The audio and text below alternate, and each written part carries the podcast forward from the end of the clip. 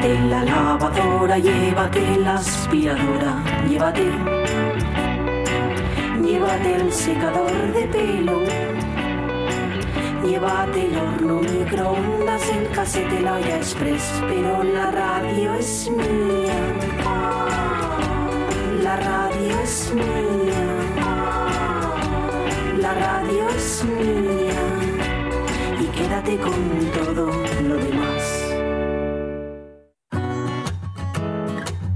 La radio es mía. Con Pachi Poncela.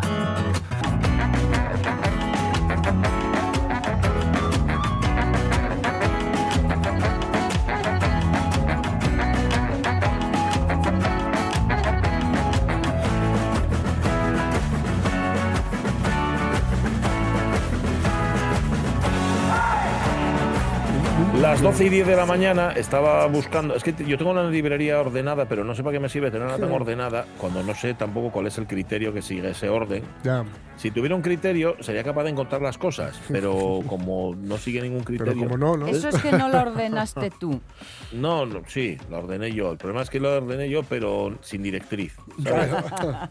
es que lle- llega un momento en el que a mí me gustaría ser más Vidal, como todo el mundo sabe, pero llega un momento en el que ordenas las cosas, bueno, a vosotros os pasará, los libros, por ejemplo, Sí. mm, como puedes, Sí, ¿sabes? sí, que, a ver, sí. que te quepan en las estanterías que tienes, como, que como caben, más que como Sí. pueden. Como Sí. caben, Ese es el problema. que, que se busquen la vida. Claro. El reparto inicial, el Sí, reparto inicial claro. está muy bien y luego lo otro va rellenando huecos Yo lo que- Claro, pues eso. Yo lo que sí, lo que sí es que em, sé dónde están.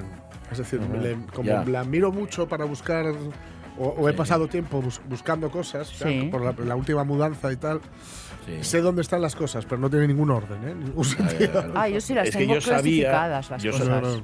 Yo sabía dónde tenía el debut del chico tatuado de David. González, dedicado por David González, y, y de hecho me levanté a tiro fijo a, a buscarla. Y, y no, ya, ya no está donde estaba. Eso quiere decir que en algún momento reordené las cosas y lo Sí. puse en otra estantería. Sí, sí, sí. Desaparecerá Claro. en otro momento. Claro. Los asturianos los tengo todos juntos, diferencio Sí. los que escriben en asturiano de los que no, poesía, Sí. tal, todo va organizadino. Si yo también lo tengo casi organizado, pero ya No, te no, digo no, que es que en no. una de estas no te cabe donde te tenía que caber, lo cambias por otro, llega un libro nuevo. Yo es que los tenía, mira que tengo mucho toque, ¿eh? sobre todo con la simetría, Mm. Sí. todo este rollo tal. Y tenía los discos también, por mismos grupos, mismos, mm, bueno, solistas, intérpretes, tal, pum, pum, pum, pum, pum, pum. Y luego, por lo que fuera, me entraba alguno tal, lo tenía desordenado y me volvía loco. Así que ya hace años que abandoné el, Ya. el, el orden, porque si no me, me estaba... Me tiraba más tiempo ordenando que escuchando o leyendo. Y Os- dije, ni Pues hablar. sí, ¿Os Ni pasa que cuando veis las fotos de alguien con librería detrás os fijáis en los títulos que tiene? Sí, yo a veces. Sí, yo a sí, veces, sí. sí, sí. Sí, yo sí. incluso cuando voy a cuando voy a la a casa so- de alguien. Mm, Sí, sí, sí, y, sos- sí. y sospecho de los que tienen mucha colección, porque me da que Ya. son para rellenar. Ya. Sí, hay veces, hay veces que sí. Vale. Pues nada, que no encontré el libro. Luego, si lo encuentro, os leo la dedicatoria, que es, privada, pero también es pública. ¿verdad? Que os iba. Ah, sí, que nos cambiamos de emisora. José, vamos a otra emisora. Dale. Sí. En cada ser humano hay un lado oscuro. Todos queremos ser Obi-Wan Kenobi. Y en gran medida lo somos. Pero también hay un Darth Vader dentro de nosotros. No se trata de que tengamos que elegir entre una cosa u otra. Porque estamos hablando de dialéctica. Del bien y del mal que coexisten en nuestro interior. Podemos huir pero no escondernos. Seguid mi consejo. A la oscuridad, cara a cara y aceptad. Como dice nuestro amigo Nietzsche, ser un ser humano ya es bastante complicado, así que dadle un buen abrazo a la oscuridad del alma y gritad del eterno sí. ¿Ves? En esa emisora sí que decían cosas que Sí. reconfortaban. ¿No? Uno, Abrazos uno de mis mayores sí, sí. hitos radiofónicos fue una conexión en directo con la RK, la RK Oso, Mm. ¿eh? que evidentemente era claro con el actor que doblaba a Chris. Sí, sí, sí, claro. Claro. Pero que hoy en la imaginación es Claro, libre, claro. para mí fue huaca. Para que no os dé mucho apuro, vamos a decirlo rápido, Doctor en Alaska es una serie que tiene 35 años, Yes. así Sí. que lo hemos dicho. Digo, ya está, algunos ya hemos quitado, ya, le hemos, cuando ya la hemos quitado ese dato de delante. Claro, eso, eso ya está quitado. Pero además es que ahora vuelve, vuelve por sus fueros, porque filming, mm, Dios la Sí. bendiga, Sí, Sí. te adoramos hoy los dioses catódicos la bendigan, vuelve, vuelve de nuevo a hacernos jóvenes. Recuperamos, nos vamos 35 años atrás. Elodie Mellado, programadora de filming, ¿cómo estás? Buenos días. Hola, muy buenos días. Muchas Hola. gracias por tenernos hoy aquí. Pues Gracias nosotros a ti. un placer poder, poder hablar y, y- y poder daros las gracias, Sí, la verdad. sí, sí. Qué Y bien. es el, el objetivo de esta llamada.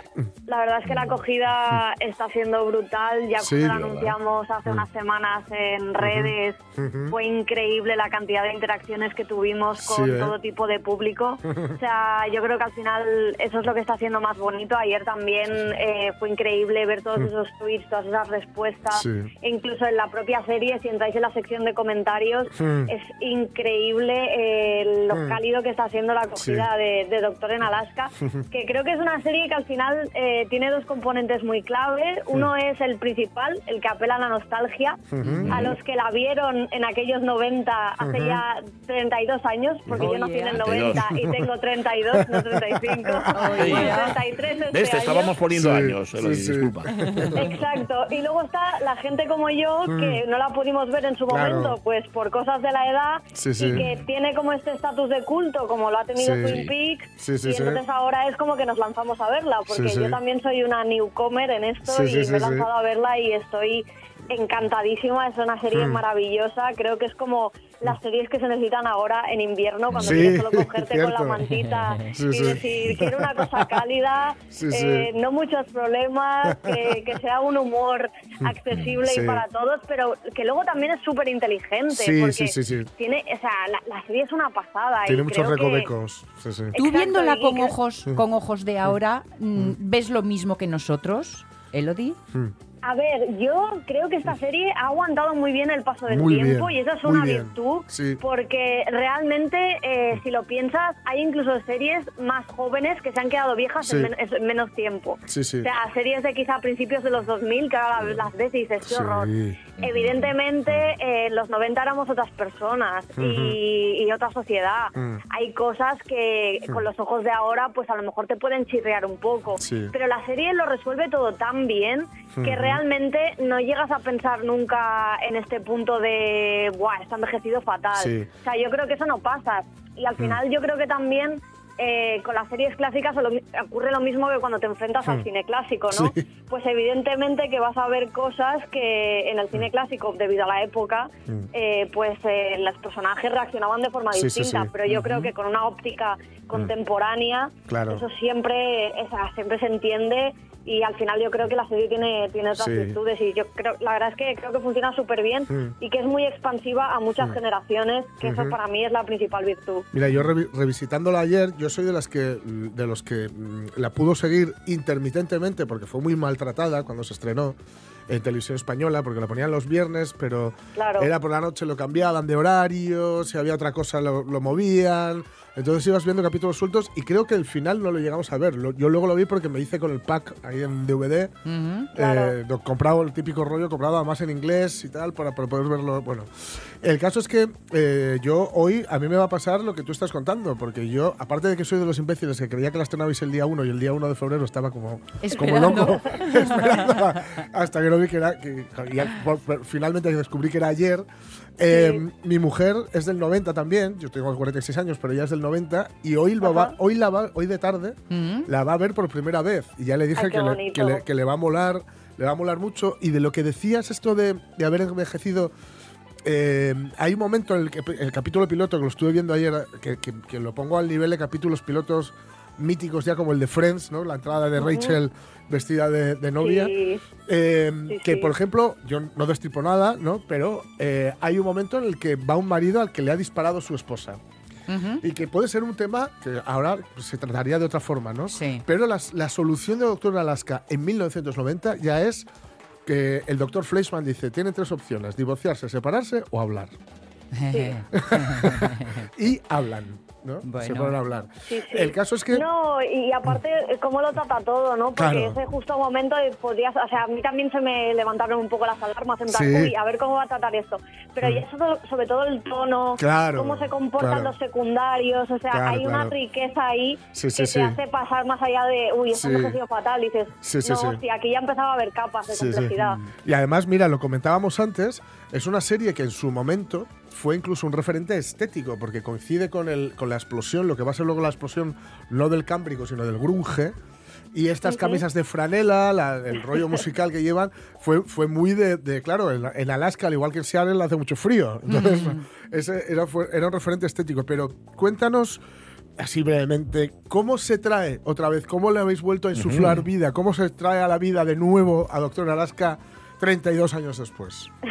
Sí, pues a ver, nosotros desde siempre ya sabéis que mm, tenemos como muy presente todo el tema de los clásicos, Sí, ¿no? sí, sí, Con series ya habíamos hecho algún pequeño intento, más bueno, quizá no tan rimbombante porque habían sido más accesibles, pero por ejemplo hemos tenido mucho tiempo The Office, Sí. Hotel Faulty, Sí, sí, también sí. teníamos Yo Claudio en el catálogo, Sí. o sea que Sí. nosotros ya teníamos en órbita eh, todo el tema de las series de clásico de culto, pero cuando llega la oportunidad con Universal Sí. de recuperar Doctor en Alaska, porque justo daba la casualidad de que ellos tenían ya la versión remasterizada, Ajá, que se vale. habían solucionado todos los problemas con el tema de la banda sonora, Sí. porque si recordáis, la versión del DVD no fue la misma No. Que la versión que se emitió en televisión, porque eh, la banda sonora era tan cara que no les salía a cuenta editar un DVD con esa banda sonora.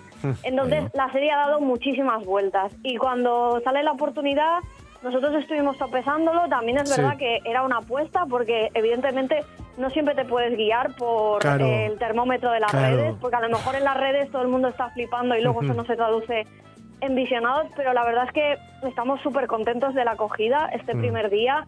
Creemos que ha sido todo un acierto, que no sé, eh, la verdad es que sí, o sea, la, la- la- la- lo que sería la respuesta sería que estamos súper contentos. Sí. Y, y que esto abre camino realmente para quizá explorar en un futuro la posibilidad Sí. de traer otras series Yo- clásicas. Ahí vamos, Te tenemos puedo peticiones. Decir, te puedo nosotros. decir, te puedo decir, te puedo- una Vete palabra nada más, ¿eh? Te voy a decir solamente una palabra. Bueno, dos, dos. Fraser Crane. Vale, bueno, lo, lo apuntaremos por ahí. Mírate a ver. Fraser. Crane.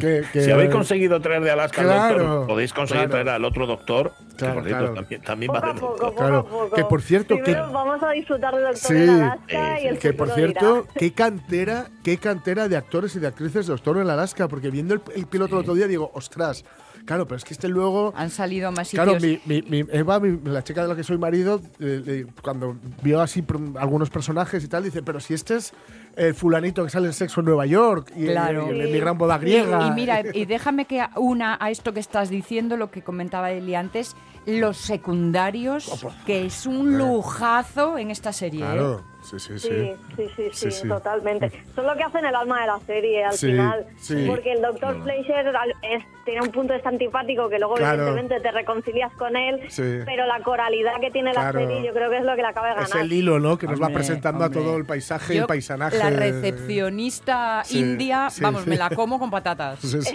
es la mejor. Es muy buena. Total. Hay que verla, Es hay muy que verla y además ahora no maltratada. Y Eh. cada uno elige el horario y la ve cuando quiere. Y, y escucha, yo La escuché con cascos. Qué sonidazo, ¿eh? Qué eh, sonidazo. La imagen también es increíble. Sí, sí. Eh, de momento tenemos todas las temporadas completas en versión original, Sí. eh, las seis, y las cuatro primeras están dobladas al castellano. Guay. Bien, La, bien. Bueno. la quinta y la sexta llegarán a lo largo de Vale. febrero. Bien, bien. Hemos tenido ahí un Vale, pequeño vale. delay, pero, pero van a llegar, va a estar Mm. completa lo antes posible, Ujú. eh, todo al castellano para que pueda llegar al máximo número de Claro. espectadores posible. Pero quienes la vimos en su momento, creo que es la- el momento de verla en original. Sí, sí, Pues sí, sí, sí. claro, Sí, sí, sí, que Pues ir haciendo un mix. eh, Eso es, cuando eso estéis es. un poco nostálgicos os la ponéis Eso en es. castellano y cuando Eso. queráis ahí ser Claro, puristas claro. os la ponéis en inglés. Cuando queréis la caoso, pues la caoso. Cuando queréis la K-Beer, pues la K-Beer. Elodie Mellado, programadora de filming. Gracias, de Eso verdad. es. Gracias. Y larga vida. Transmitiré vuestras gracias a todo el equipo Eso y es. gracias a vosotros por darnos Y- todo el apoyo y, y Y cariño. nuestras sugerencias. y ¿no? Fraser Nuestras Crane. sugerencias. No Vale, vale, la, la he apuntado. ¿eh? Bien, bien. Vale. Un abrazo. Un abrazo Un abrazo, grande. adiós. Gracias. Hasta luego. Doctor en. Alaska. Hala, ahí está. Si os va a notar que era la única intención que había aquí, No, no, ¿eh? no, no. Conseguir. Sí, claro. Era agradecerle, agradecerle y conseguir Fraser. sí. Bueno, luego si lo consi- si, si Filmin empieza a echar Fraser, no nos lo agradezcáis, ¿eh? ¿Eh? ¿Eh? Vale, Ahí lo dejo. Bien. Bueno, viene Xulo Concepción dentro de un rato, que también es doctor, no en Alaska, pero en Praos, de Praos sabe mucho. Y atención hoy, escalofríos varios eh, en la noche y en la música. Viene Marta Tejido con concierto de la OSPA y la Sinfonía número 11 de Sostakovich. Esas son palabras mayores, chavales. Vais a, vais a gozarla. Siempre la gocéis con Marta Tejido, pero hoy más todavía.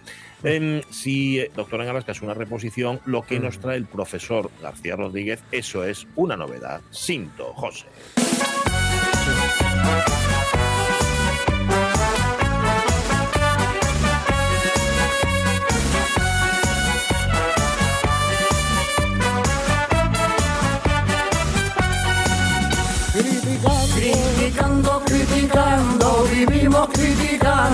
Digo, hasta que unos critican con sentido y otros critican por Claro. criticar. Y eso, Eh, eso es.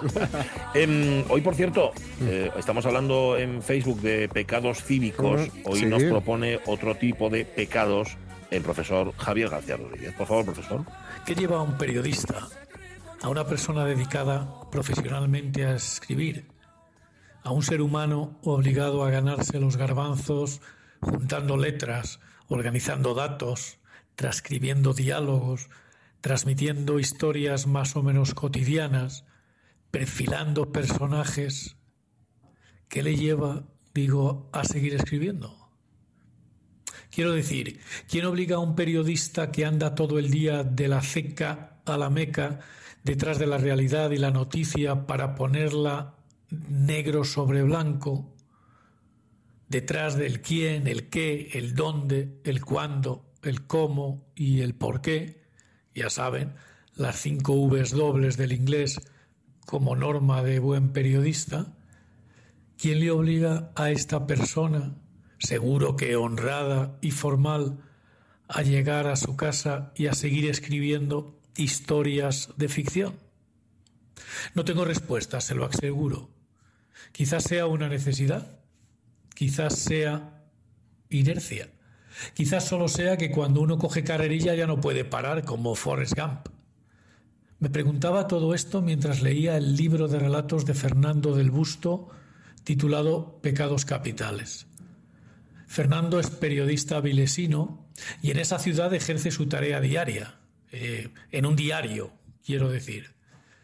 Y además es un escritor de relatos, de cuentos, que se revela ahora, más allá de apariciones esporádicas y minoritarias, en un volumen que recoge gran parte de su producción desde hace más de 25 años. Lo publica Orfeus, ediciones clandestinas. Clandestinos eran estos relatos hasta ahora también, pero merecían mejor suerte. A Fernando del Busto le gusta la realidad porque es su materia de escritura, pero se le queda corta la realidad cotidiana y la inventa en cada relato. Desde el microrrelato al relato de largo aliento, en los cuentos de Fernando del Busto hay ingenio y algo de mala baba, qué duda cabe. He visto cosas que no creeríais. Parecen venir a decir sus cuentos con aventuras cotidianas, llenos de seres reconocibles, cargos y carguitos. Y también he pensado en cosas que necesito, parecen decir estos relatos. Reflexiones a través de voces interpuestas, diálogos afilados, estructuras narrativas retorcidas, lugares reconocibles que se convierten en fantasmagóricos, y una ironía que lo salva todo, o al menos todo lo salvable. Fernando del Busto ha dejado en Pecados Capitales unos cuantos cuentos para el recuerdo y también para el disfrute presente. Se asombra el lector con el pequeño apunte que eleva a categoría y con el personaje descrito magistralmente y con la situación que deviene en misterio y con el misterio que se hace costra diaria. Estos pecados, créanme, no exigen penitencia. Criticando, criticando, vivimos criticando. Qué bonito es criticar. Hombre, eh, el que el periodista al fin y al cabo se dedica a contar lo que ve, pero no es notario de lo que ve. Es decir, tú no es que inventes las historias que cuentas como periodista, esto lo digo porque conozco periodistas, ¿eh? que, que lo, que lo cuento por mi propia experiencia. Lo que haces es tu versión de los hechos, con lo cual al fin y al cabo el periodista no es solamente, ya digo, un notario, sino que es un narrador. Claro. Sí. Y tiene que contar y selecciona también los datos y ordena y lo cuenta de una forma o de otra.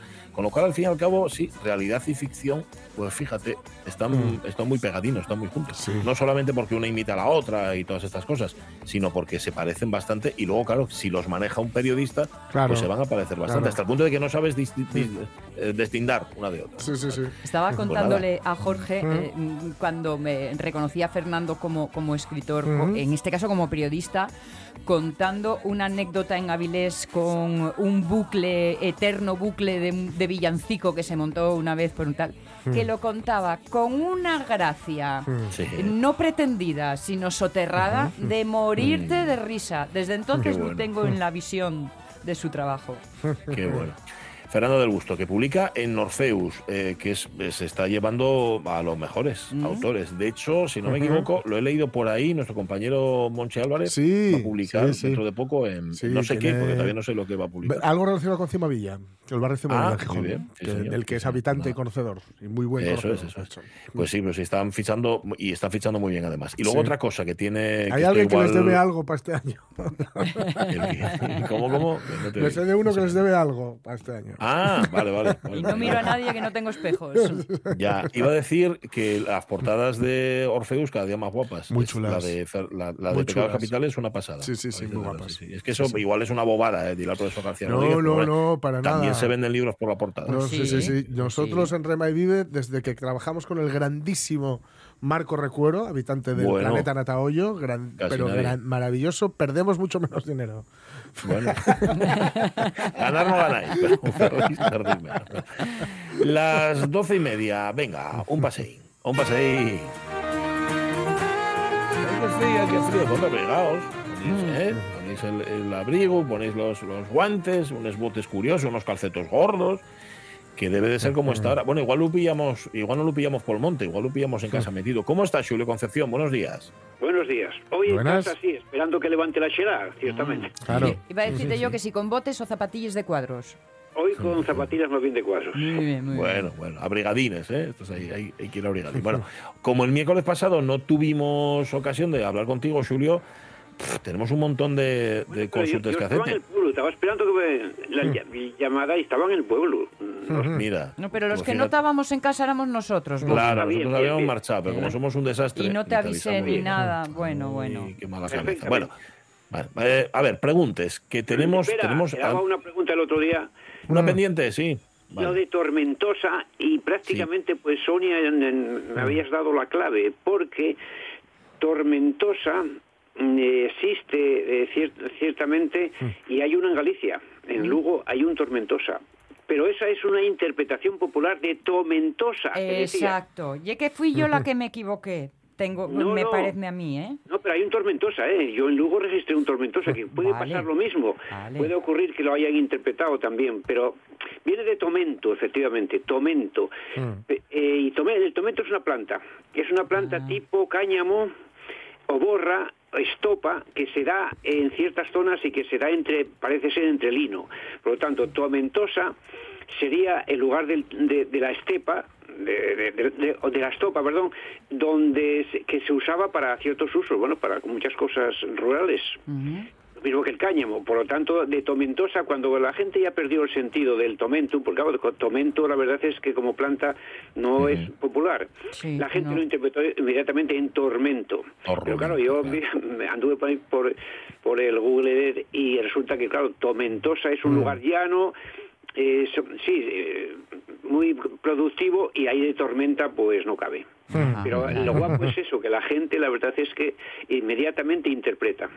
Y claro, lo pasan a- de tormento a tormento.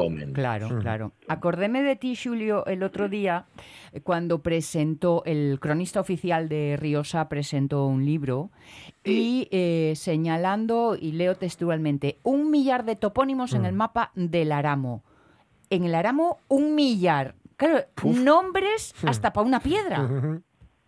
Sí, los nombres están cada, vamos, cada hay que calcular que muchas veces cada eh, 50 metros, bueno, alrededor de, en un mallado, alrededor de una cabana, cada 20, 30 metros tienes un nombre, porque cada, cada cosa eh, se usaba para algo. Y entonces está todo, vamos, eso es un mosaico precioso de palabras que se van perdiendo porque no se usan. Entonces ahora la gente, como va normalmente en, en todo terreno o en cuaz, los nombres desaparecen. Pues no tienen que decir, oye, las vacas están en tal sitio, en tal canto, o "Le- esta planta la vas a encontrar ahí en un sitio concreto, en un sitio de, di- de 10 met- 10 metros cuadrados. Entonces, claro que ahí habrá un millar, vamos, eh, y los que se habrán perdido. Y, y tirando para Sí, poco, ¿no? Y los que se habrán perdido. Claro. Bueno, y los que no, no recuerden, porque si los que los viejos del pueblo ya murieron, que marcharon con el nombre, eso ya quedó, no, no quedó registro de nada. de eso. me da mucha pena ir a una braña cuando tienes las cabañas cerradas. Y es más, ya muchas ya no voy, porque la verdad es que eso es una pena. ¿Y a qué vas a ir? Muchos nombres los tengo sacados y otros no van a aparecer.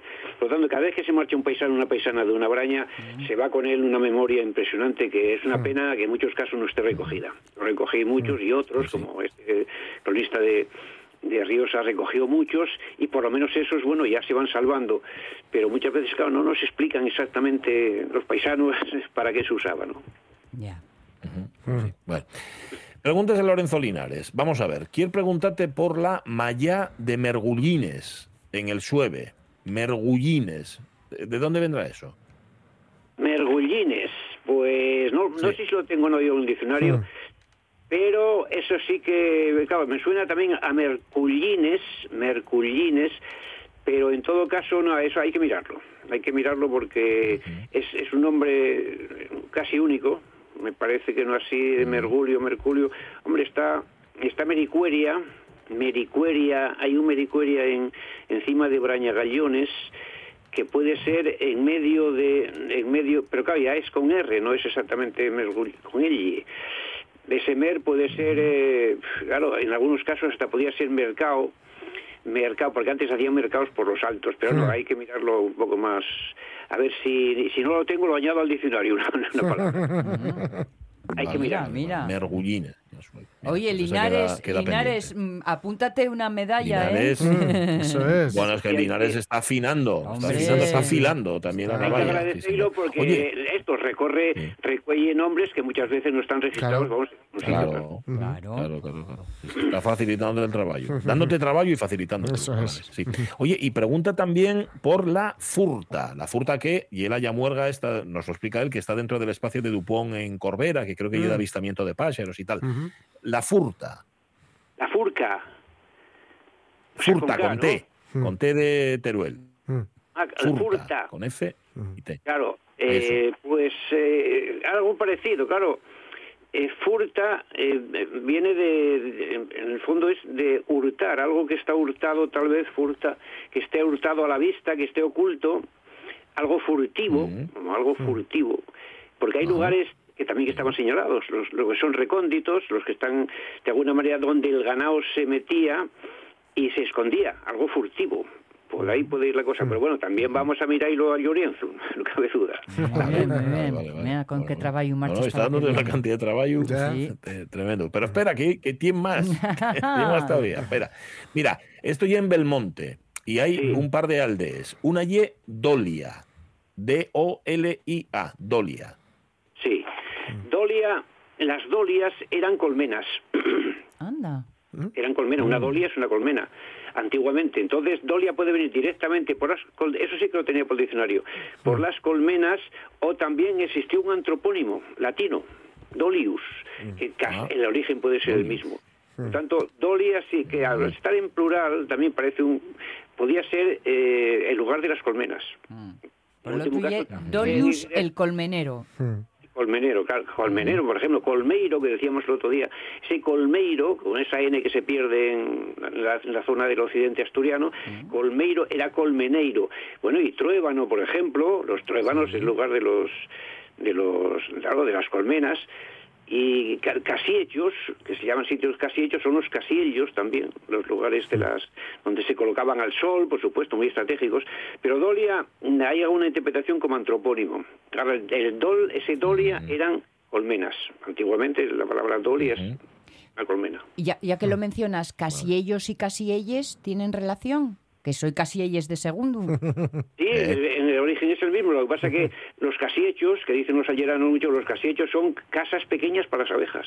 Y casilles, efectivamente, era el lugar de las casas pequeñas en los altos. Las casas antes eran pequeñas, vamos, pequeñas. eh, en los altos imposible que fueran palacios grandes porque, vamos, ni tenían tampoco materiales de construcción, ni tampoco la nieve, ni eso lo permite. Entonces Casillas, ya que un pueblín allí, Lo, lo de las casas tal, siempre eh, recuerdo contarlo a mi madre que según tú era una casina empericotada.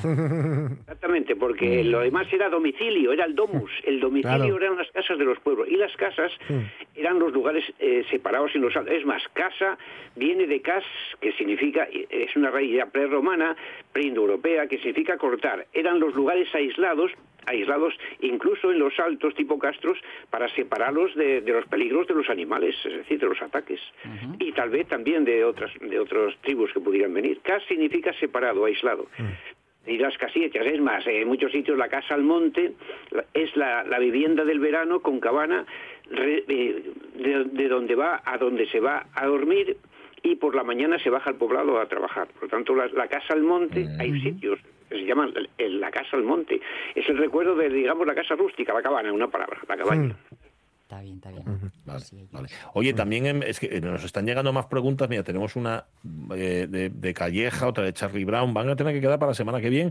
Pero quería preguntarte por Boinás, que también lo pregunta Lorenzo Linares. Boinás, que yo también en el monte, o Bueinás. ¿Eso vendría, pregunta él, de bueyes, como las bobias? Sí, de, de- claro, puede venir, pero pa- me parece que hay otro antropónimo también ya en latín. De, y si hay un antropónimo, claro, ahí directamente puede venir por el nombre del, del posesor, del, del propietario. Pero en el monte Boi sí, puede venir de bóvea, de bobias. Esto me parece, eso, una, una mayoría ya me parecen antropónimos. Los miraremos todos. Sí, ah, qué pena. Vale. Dejamos otra pregunta que tiene, eh, que tiene para ti Lorenzo Linares. Otra, ya digo, que nos ha mandado Calleja. Una más de Charlie Brown en Tapia. Bueno, tienes un montón de trabajo para la semana que viene. Aparte del que acabes de coger hoy.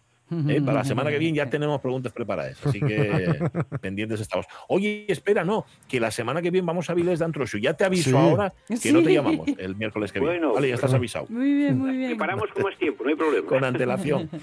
Vale, está, está bien. Bueno, pues nada, apuntamos. Un abrazo, Julio. Vale, vale, gracias a vosotros. Ahí, vale, vale. Pensé que había. Vale, vale. Eh, sí, hombre, es que han estado llegando, aparte de los que teníamos pendientes de Lorenzo, han empezado a llegar mensajes aquí, un par de ellos, y se nos acumulaba el trabajo. Bueno, guarda, guarda. La semana que viene, pues, no Va, así. que el que sí, guarda el que guarda haya. haya. Eso. Señor. Que la haya trabajado. Eh, ah, y, tenía una de María Su Muñiz también. Tenía una de María Su Muñiz y se me olvidó. Ay, va a matarme. Va a matarme. No me mates, María Su, ¿eh? A ver si me acuerdo la semana que viene. Es que sí, sí, teníamos, teníamos. Bueno, em, Marta Tejido, ¿estás lista ya? Hola, buenos días a todos. Sí, aquí estoy. Ay, ¿No- ¿Me escucháis mal? ¿Os llego con retraso? o qué No, pasa? no, nada bien. raro. Igual nos oyes tú Igual, mal. igual Ah, te vale, llegamos vale. nosotros a ti. Sí, porque tú eres estupendo, alto y claro. Ah, pues nada, pues nada. Pues nada. Eh, pon la sintonía, José. Dale, por favor. Du meine Seele, du mein Herz, du meine Form, oh, du mein Schmerz, du mein Pero qué poco tiene que ver esta sintonía con la música que Sí. hoy nos traes, eh, Marta Tejido. Sí, ¿verdad? es verdad. Hoy toca hablar de la OSPA, de la Orquesta Sinfónica del Principado de Asturias. Dos citas, eh, concierto de abono. Mañana, jueves, eh, día 9, en el Teatro Filarmónica. En el Teatro Jovellanos de Gijón, Eh, me estoy oyendo. Digo, ¿qué? Y el viernes 10 eh, vamos directamente al auditorio de Oviedo.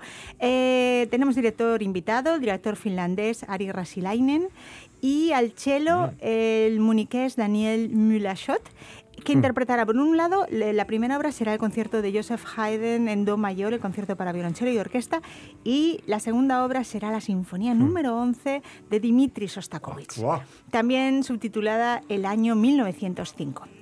Y de esta segunda obra de Sostakovich eh, vamos a hablar en este espacio. ¿no? Mm. Eh, yo creo que Dmitri Sostakovich hay que entender su obra dentro del contexto que le tocó vivir. Él nació en 1906 Mm. en, en San Petersburgo. Cuando él comienza ya a trabajar como compositor, se habían producido ya la llamada Revolución de Octubre de 1917, Sí. aquella que puso fin al gobierno autocrático eh, zarista, el fin de la Rusia imperial y dio paso a la formación de la URSS, de esa Unión de Repúblicas Socialistas Soviéticas.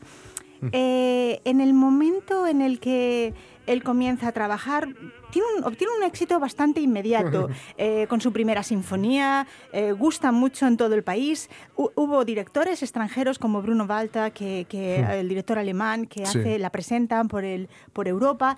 Eh, digamos que estaban bajo, bajo el dominio de, de Lenin. Es verdad que el control sobre la actividad artística no fue tan sumamente Sí. El Sí, problema, más Stalin el que- sí, el sí, sí. problema vino con la llegada al poder de Joseph Stalin a principios de la década de 1930. Entonces ahí se aplica, se empezó a aplicar lo que era la llamada doctrina del realismo socialista. Es decir, se dice cómo debe ser la obra de arte. La obra de arte debe ser directa. La obra de arte siempre tiene que tener un falso optimismo, brillantez, heroicismo. Pasase lo que pasara y sufriera lo que estuviera sufriendo la gente. ¿no? El Mm. arte tenía que tener también una clara influencia en lo folclórico, en lo popular. Tenía que gustar. Y todo aquello que no siguiera eh, estas eh, directrices sería acusado de arte formalista, arte con forma pero sin contenido. Arte, por supuesto, influenciado por Occidente. eh, en música hablaríamos de arte disonante. Bueno, no muy lejos de lo que dijo el régimen nazi sobre lo que era el arte Sí. degenerado. Sí, sí. Básicamente era el mismo paralelismo. Entonces, ahí Dimitri Sostakovich comienza una lucha, una lucha constante contra las vicisitudes de las políticas gubernamentales. Él entendía que tenía un compromiso como músico, pero no un compromiso con el partido, sino que él siempre lo entendió como un compromiso con el pueblo, Vale. ¿Mm? Mm. denunciando todos aquellos hechos que le parecían pues un abuso de poder. ¿no? Eh, hablando ya directamente de la obra, bueno, Sostakovich compuso en prácticamente todos los géneros. Tiene 15 sinfonías, tiene mucha música de cámara, eh, tiene óperas, música cinematográfica. En esas 15 sinfonías vamos a hablar hoy de la que eh, presentó, se estrenó en el año 1957, años después de que. Stalin falleciera, que esto fue en el 1953. Eh, está basada en unos hechos históricos concretos. El año 1905, ¿no? Fueron unos trágicos sucesos los que sucedieron una mañana de un 9 de enero de ese año en la plaza del Palacio de Invierno de, San Petersburgo, ¿no? Se habían congregado miles de, pues, de trabajadores que habían ido a reclamar una mejora en sus derechos sociales, eh, libertad para los presos políticos y había sido un, estaba siendo un invierno de hambrunas. Sí, sí, sí. Y intentaron o pensaban que podría que a lo mejor el zar, que residía en ese palacio de invierno, hoy en día sede del Museo Hermitage, pero que fue hasta 1917 la sede del, de, bueno, donde residía el zar, pues posiblemente atendiesen a sus ruegos. Pero resulta que el zar Nicolás II puso tierra de por medio, dejó al mando a su tío, que no tuvo una mejor idea que enviar a la Guardia Imperial, Sí. que en un momento determinado abrió fuego indiscriminadamente contra los El manifestantes. domingo sangriento. El domingo sangriento, efectivamente, cientos y cientos de víctimas, ¿no? Vamos a empezar escuchando, es una obra, ya lo adelanto, es una obra programática, casi podríamos decir cinematográfica. Mm. En él nos narra todos los hechos que acaecieron esa mañana. Por tanto, eh, creo que si cerramos los ojos nos traslada directamente a ese momento. El inicio, el primer movimiento, lo que se llama la plaza del palacio, nos sitúa en esa gélida mañana de invierno y la música describe esa atmósfera desoladora, pero de repente que las cuerdas y con pequeños apoyos del arpa, que son las que protagonizan este inicio, introducen algunas disonancias que Hmm. digamos que es como esa calma que precede a la tormenta.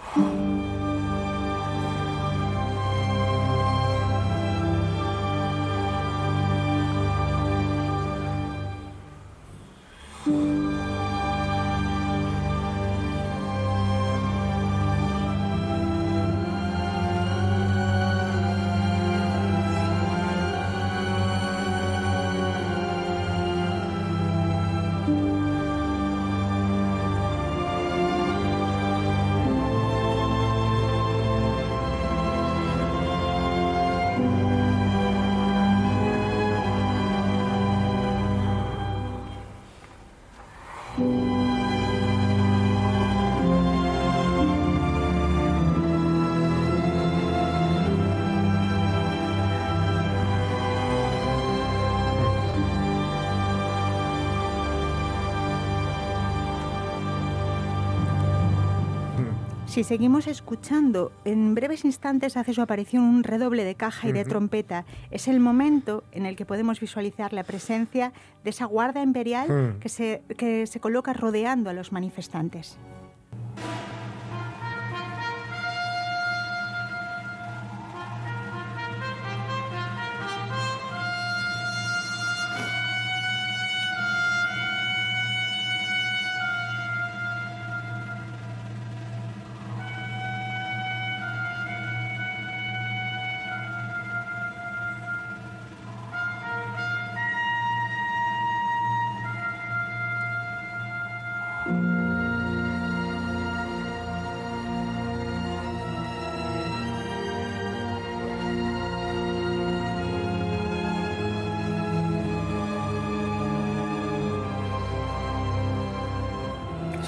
Combinando dos paisajes, por una parte el de los obreros ahí delante Ujú. del palacio en esa mañana gélida y los soldados preparándose, ¿no? Sí, atacar. exactamente. Eh, Sostakovich estuvo durante todos estos años cometido, eh, sometido a un constante terror psicológico. Él sufrió dos purgas y dos rehabilitaciones a lo largo Mm. del, del- del mandato de Stalin. Una fue en Mm. el año eh, 36, la primera de ellas le hizo, le obligó a esconder obras que ya tenía terminadas, como la sinfonía número, la sinfonía cuarta. Eh, ya la tenía hasta ensayada y, y de- realmente sabía que podía peligrar hasta su vida, por lo tanto la, Mm. la- la tuvo que esconder durante, durante décadas. Pero por otro lado era terror psicológico, porque de la misma manera que era purgado, eh, un año después el propio Stalin se ponía en contacto con él para Mm. que fuera a representar a Rusia a la conferencia de la paz mundial en Nueva York. ¿no? Sí. Entonces no sabía muy bien a qué atenerse. El segundo movimiento titulado, por cierto, son, mm, es una sinfonía que está escrita en forma ataca, es decir, aunque son cuatro movimientos, no existe una parada entre, entre, entre ellos, ¿no? van Mm. todos entrelazados. El segundo movimiento, titulado El 9 de enero, vamos a escuchar cómo comienza a generarse una confusión y un nerviosismo entre los que están allí congregados. ¿no? Vamos a escuchar el motivo muy rápido que interpretan las Mm. cuerdas graves, los chelos, los contrabajos. La Guardia Imperial cada vez se siente más amenazada y en un determinado momento, a lo largo de este segundo movimiento, se va a ver representado esa decisión de abrir fuego de forma indiscriminada.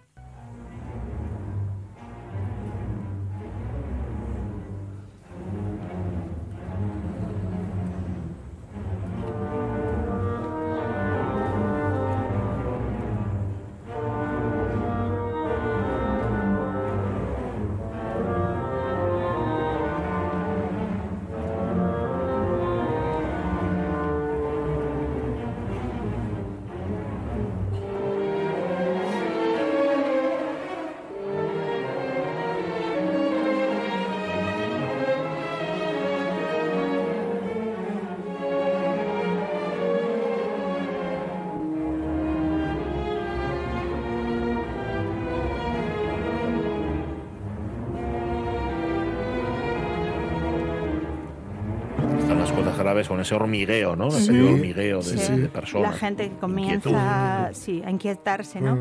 Eh, creo que esta pequeña eh, anécdota que le sucedió a lo largo de la vida de, de Sostakovich puede em, representar muy bien el, el- el terror al que estaba sometido, ¿no? Y es que en el año 1937 es llamado a la sede de la KGB, del Servicio de Inteligencia ruso y ahí es interrogado por un inspector que le pregunta sobre el compositor Tukhachevsky. ¿no? Él, él reconoce que sí, que es un amigo.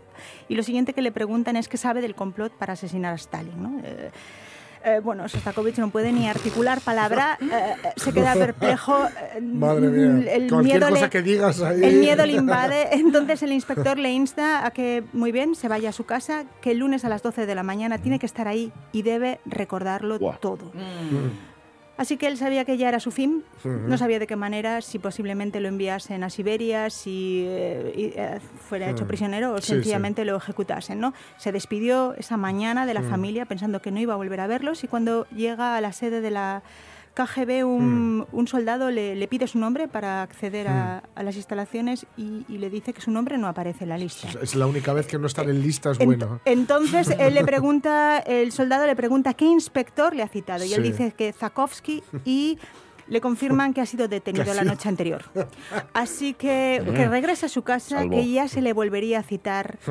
en otra ocasión. Por lo tanto, ese 1937 él vivió pensando que cada vez que sonaba Sí. la puerta eh, Mira, lo- lo probablemente cuenta- era su cuenta muy último bien momento. Vasily Grossman en Vida y Destino, que hay un, Ujú. un personaje que sus, sus, sus camaradas van cayendo y, y vive Sí, sí. esperando el teléfono. Vio exactamente eso, ver Y, cómo caían bueno, todos no quiero ¿no? contar lo que ocurre, pero, pero Sí. es muy impresionante. Luego, fuera del micro, te digo lo que Ah, Da comienzo entonces el tercer movimiento In Memoriam.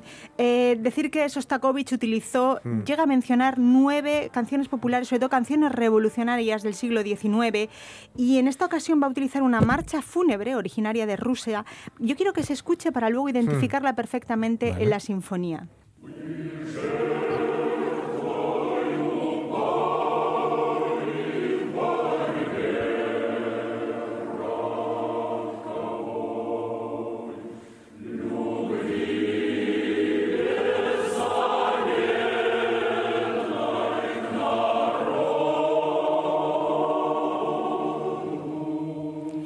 Este es un, eh, va a utilizar este, esta melodía en este adagio. Este es un lamento por las víctimas, es un requiem por todas ellas. ¿no? Vamos a escucharlo ahora mismo. Las cuerdas graves, de nuevo, chelos y contrabajos, marcan el ritmo en pizzicato y a continuación las violas son las encargadas de interpretar esta marcha fúnebre.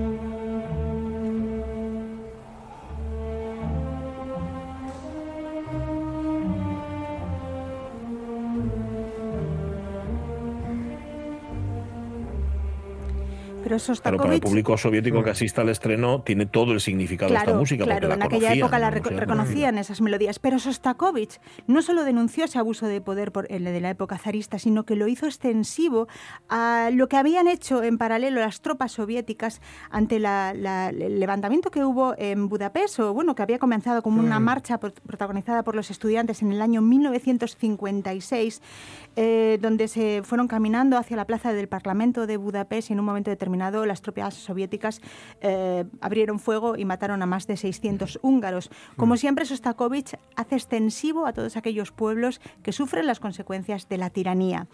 Vamos a escuchar ya encaminados hacia el último movimiento. Este último movimiento eh, va a comenzar con una marcha resonante, con el sonido desafiante de los vientos metales respondidos por las cuerdas.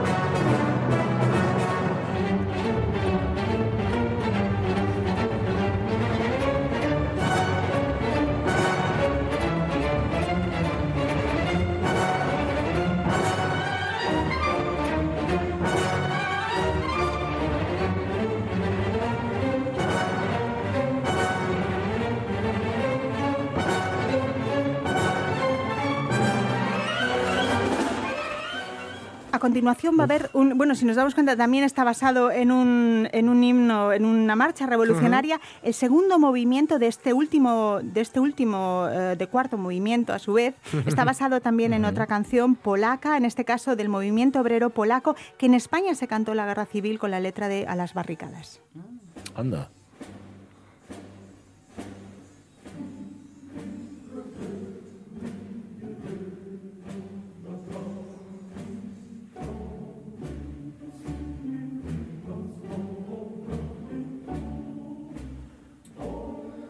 Barricadas, a las barricadas por el triunfo de la Confederación. Eso es O esta, de los pueblos de la Unión. Sí. Había dos, dos, dos versiones. esta marcha desafiante la volvemos a escuchar en la sinfonía, en este caso, de nuevo, utilizará el mismo recurso, cuerdas graves, marcan el ritmo y el resto de los instrumentos de cuerda comienzan a tocar la melodía.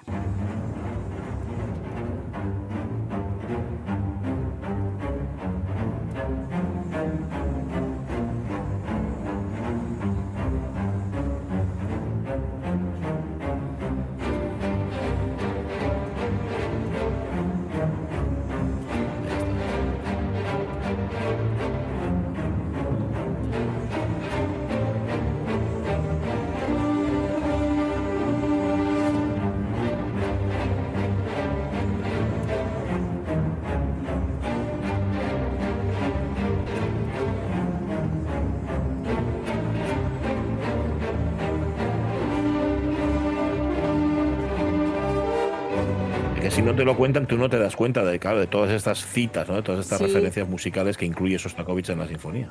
Esta sinfonía le valió a Sostakovich el premio Lenin, pero mm, hay que decir que se pudo conocer perfectamente los pensamientos de Sostakovich porque hubo una o sea, se produjo la publicación póstuma de sus memorias que se habían sacado eh, de forma de forma de contrabando del país, no se habían publicado en inglés bajo el título de testimonio, ¿no? En esos manuscritos él hablaba revelaba sus auténticas opiniones, ¿no? De lo que le tocó vivir en su país, su malestar con las injusticias principalmente de Stalin, que no pudo denunciar públicamente, pero sí lo hizo a través de su de su obra, ¿no? Eh, por supuesto que estaba a favor de la libertad de expresión Hmm. artística y que muchos artículos propagandísticos que salían publicados en su nombre eh, realmente no eran no eran no, lo- no- no habían sido escritos por él. ¿m? El final al de esta obra es un final impetuoso de esta marcha y con ella pues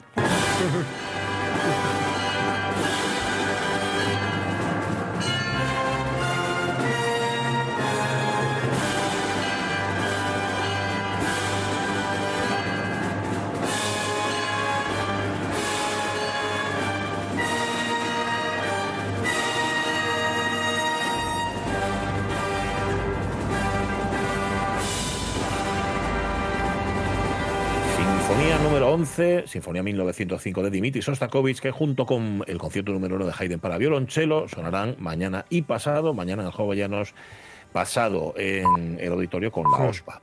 Em, y Ari Rasilainen dirigiendo.